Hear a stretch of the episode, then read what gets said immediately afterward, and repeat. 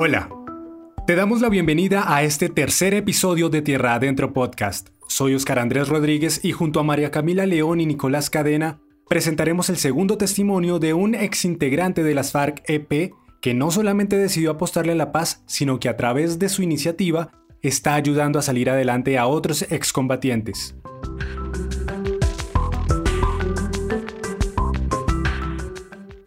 Pero Oscar, antes de eso cabe destacar que en el episodio anterior estuvimos hablando sobre qué es la reincorporación y cuáles son sus principales objetivos, en donde resaltamos la importancia de la generación de capacidades para garantizar el éxito de la reincorporación económica y social de los y las excombatientes. Una manera de generar capacidades económicas en esta población se da mediante el apoyo económico que tiene tres ejes fundamentales. La asignación única de normalización, la renta básica y el capital semilla. Bueno, Nico, pero vamos por partes. Esa asignación única de normalización es un bono económico de 2 millones de pesos que, como su nombre lo indica, se entrega una única vez a todas las personas en proceso de reincorporación, obviamente con el fin de satisfacer necesidades básicas como por ejemplo cuáles, el hecho de comprar ropa o elementos de primera necesidad. Por otro lado, la renta básica es el segundo tipo de beneficio que reciben y se trata de un apoyo mensual que se compone del 90% de un salario mínimo, que sería aproximadamente 790 mil pesos. Y como se estipuló en el acuerdo, se entrega por 24 meses a las personas que no cuentan con una vinculación laboral que les genere ingresos. Y por último tenemos el capital semilla para proyectos productivos que consta de 8 millones de pesos que se entregan una única vez a cada persona en proceso de reincorporación. Esto con el fin de impulsar un negocio individual, un negocio colectivo o en su defecto para adquirir o mejorar una vivienda. Pero vean, es muy importante mencionar que las asignaciones económicas, como ya lo dijimos, son un mecanismo transitorio que busca aliviar el proceso de reincorporarse a la vida civil por parte de los excombatientes, brindándoles además herramientas que aseguren su posterior subsistencia. Cabe añadir que todos los recursos económicos los provee el gobierno por medio de sus entidades territoriales y nacionales, con la colaboración de cooperación internacional y del sector privado.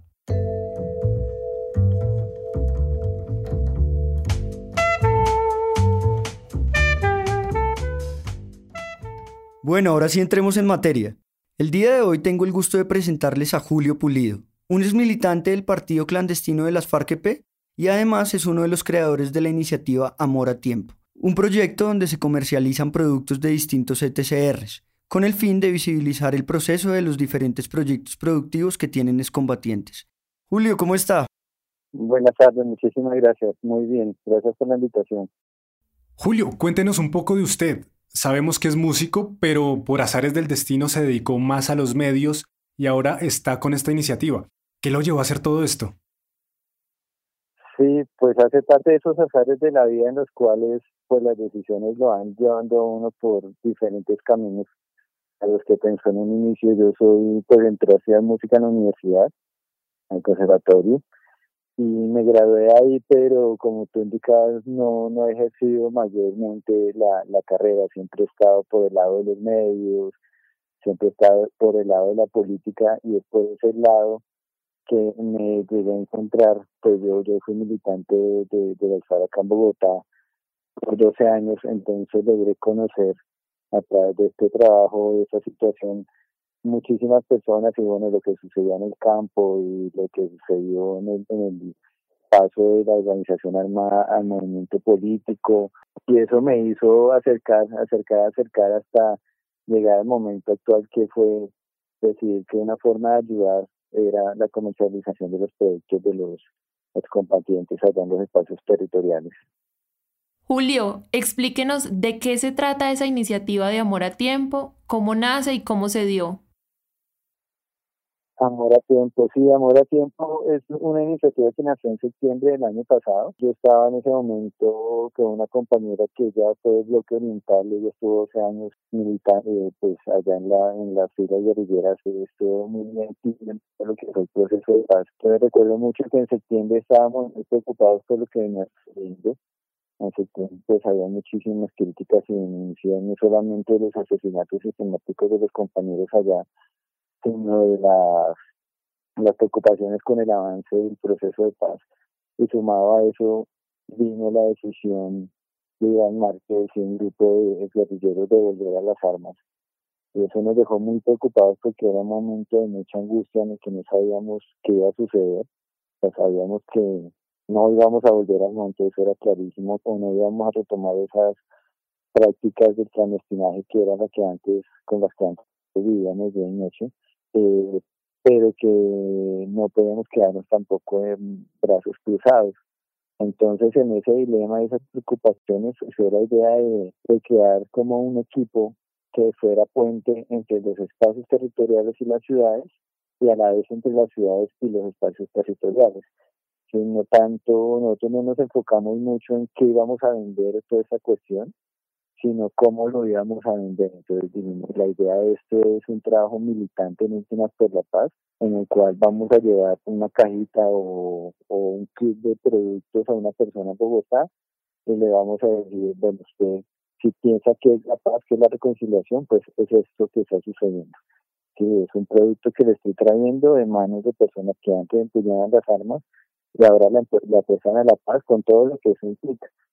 Y a la vez decirle a la gente en los espacios territoriales, como mire que en las ciudades nos apoyan. En las ciudades hay mucha gente interesada en esa visión un poco muy negativa que existe y es que en las ciudades les importa muy poco lo que suceda con el campo o si se cae el proceso, eso no interesa.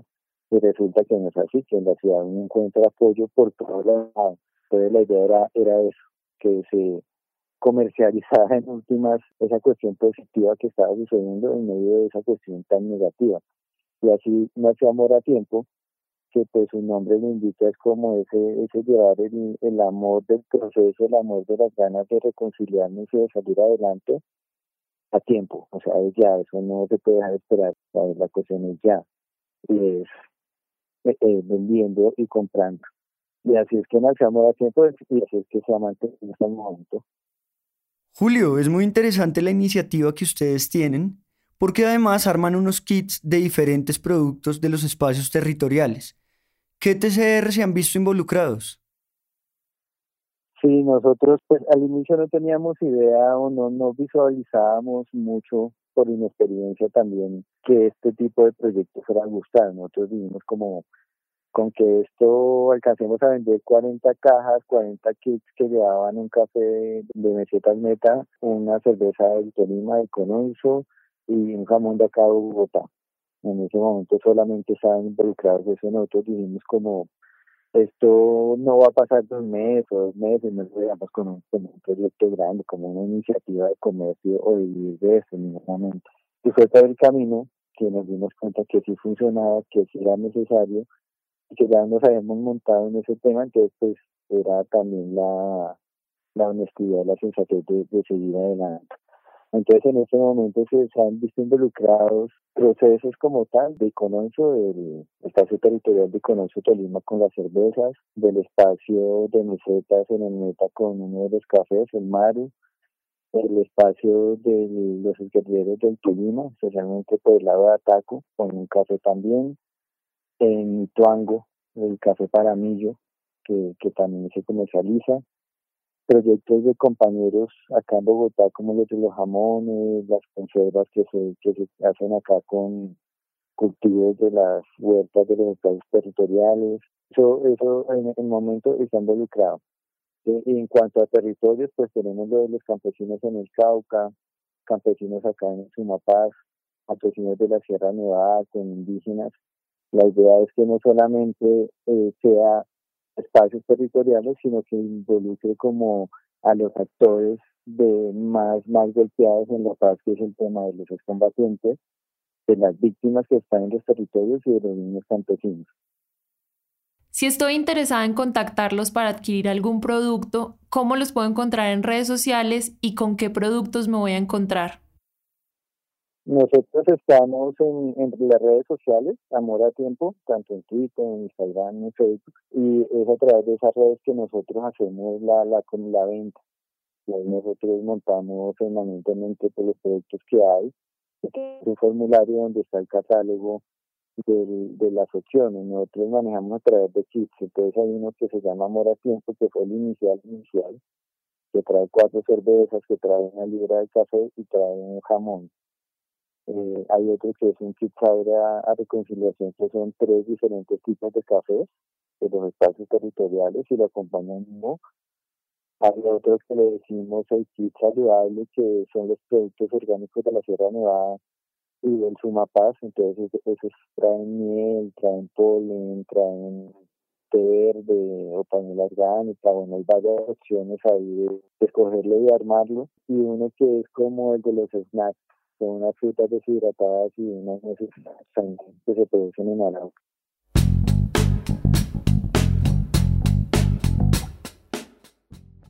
Bueno, y aprovechando que Julio nos acaba de mencionar de qué manera los podemos contactar, Queremos contarte que vamos a entregar una ancheta de amor a tiempo y en nuestras redes sociales de Tierra Adentro Podcast publicaremos las condiciones para el sorteo, así que pendientes. Julio, todo esto obviamente tiene una logística muy grande porque estos territorios normalmente quedan muy lejos de Bogotá. Bueno, normalmente no, quedan lejos de Bogotá. ¿Cómo han hecho para desarrollar esa logística?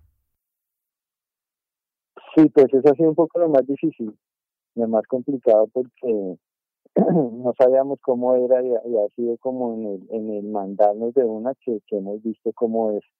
Nosotros lo primero que, que hicimos es entablar el contacto con los compañeros en los espacios territoriales. Ahí lo que les dijimos es, mire, nosotros tenemos una ventana hacia un público, hacia las personas de la ciudad, especialmente esa capa de estudiantes o personas que recién gradúan, que tienen sus trabajos y que quieren ayudar de alguna forma a todo esto, pero no conocen, eh, nosotros somos la oportunidad de que esa gente la conozca. Era como lo primero que hacíamos y, acá nos iban diciendo sí, claro que sí, o, no tenemos la, suficiente capacidad de producción, o se nos acabó el negocio, o un montón de cosas. Entonces lo que dijimos es, nosotros pagamos el flete acá, porque entendemos que pues que a veces el, el flete para ellos es demasiado caro. Entonces, lo pagamos acá en Bogotá y acá lo que hacemos es que lo comercializamos a través de unos kits y nosotros nos comprometemos a hacerle muchísima difusión. No solamente es comprar el, comprarle lo que ellos hacen, sino ayudar a, visibilizarlo. Entonces en los empaques les decimos mándenles con el número de teléfono por si el cliente quiere después contactarse con ustedes directamente, hagan también sus redes sociales para que los conozcan, nosotros les ayudamos a que las fortalezcan.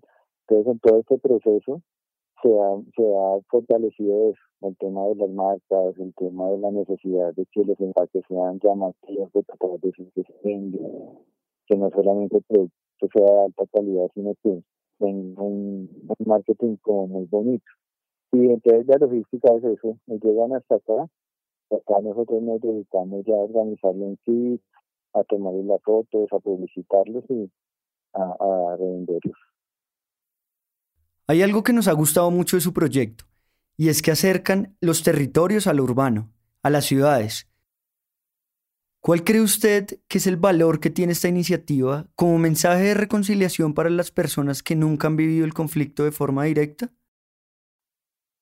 Esa parte es muy interesante y es un poco la que más nos alienta, la que más nos alienta a nosotros a continuar en el proyecto y es que logramos impactar de muchas formas a, esas personas realmente como tú dices que no que a veces no saben se escucha tanto que es la paz y se escucha tanto la lo positivo de esto que resulta siempre un cliché un lugar común pero no saben qué es la paz o sea no saben cómo aterrizar las vidas cotidianas.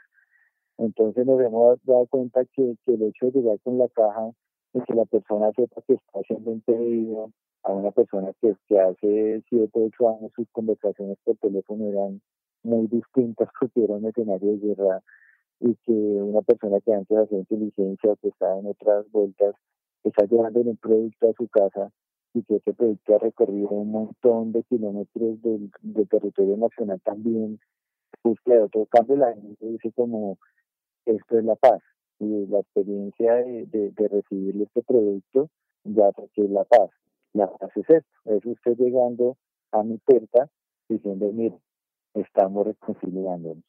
Entonces yo creo que, que, eso ha sido como lo más importante y, lo que más ha, nos ha dejado a nosotros como positivo y siempre que alguien da un saludo o envía un saludo o, algo pasa, no sé, una foto o, o, no sé, lo que sea, siempre corremos y le decimos a los compañeros en los espacios territoriales como, mire, esto pasó, pero subimos a la página, mostramos esa experiencia que, que anima mucho. Eso es como un tema de darnos ánimo entre todos. Seguramente el contacto que han tenido ustedes desde Amor a Tiempo con los diferentes ETCR les ha permitido ver el proceso de transformación que han tenido las personas al dejar las armas y pasar a la vida civil, obviamente. ¿Cómo han percibido ese cambio? Pues cómo, cómo, cómo lo vive uno cómo, cómo lo ve eh, en los espacios. Uno lo que ve es que la vivencia es muy diferente de acuerdo al rango, de acuerdo al nivel político que tuviera entonces es diferente como el proceso una persona que siempre fue muy raso, muy rasa en la organización, que su, siempre la información que tenía y las actividades que hacía eran muy básicas de lo que era la, pues, la confrontación armada, así era ya un comandante o alguien que había alcanzado niveles de mando dentro de la organización o con la o con la población. Sí, uno ve muchas veces que que se habla de una frustración, pero la realidad de los espacios territoriales es que hay una fuerte idea de continuar con el asunto. Que hay una preocupación, sí, hay una preocupación muy fuerte de qué va a pasar con esto, pero eso no es una frustración, que la preocupación se tramita es entonces en, en, estar más en contacto con la gente, en hacer más denuncias, en ser más cuidadosos, en asumir ese, ese nivel de riesgo que asumimos cuando firmamos la paz. Entonces, así es que se vive más o menos allá. Las comunidades igual, igual, hay muchos espacios donde, pues, ya no haya confrontaciones es un respiro muy, muy fuerte. Pero así mismo también uno encuentra escenarios donde es muy dificultoso, donde desafortunadamente los días fatales tan grandes la misma gente dice como yo estaba más seguro cuando usted, esta gente estaba armada que ahora que no lo están, porque cuando estaban armados tenían el respeto acá de la región y ahora pues ya no tienen el respeto porque ya no tienen las armas. Entonces uno dice como, uy, esto, esto es muy difícil pensarlo porque es muy complejo. Pero sin embargo, a pesar de eso, en la gran mayoría de escenarios espacios territoriales o centros poblados, las experiencias han sido positivas y de mucha experiencia de esperanza. Julio, ya para finalizar, desde su experiencia, ¿qué moraleja le deja este proceso y por qué hay que seguirle apostando al amor a tiempo?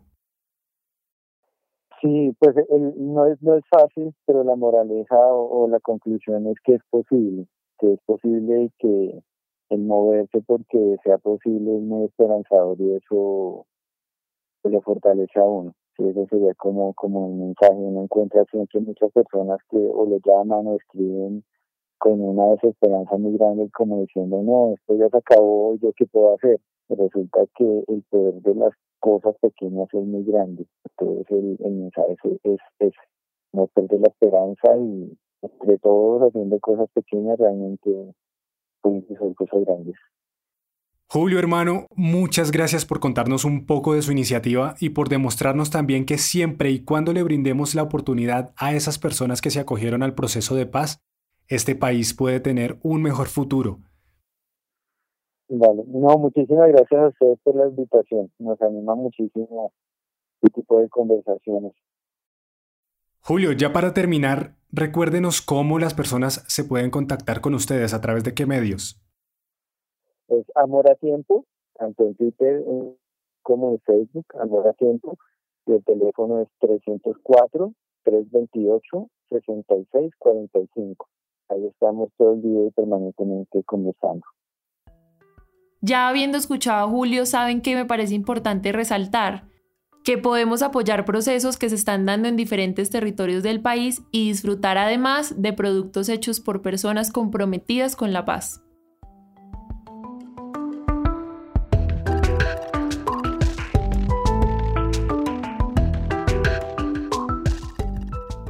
No olvides que el próximo miércoles tendremos un nuevo episodio y recuerda que nos puedes seguir en nuestras redes sociales.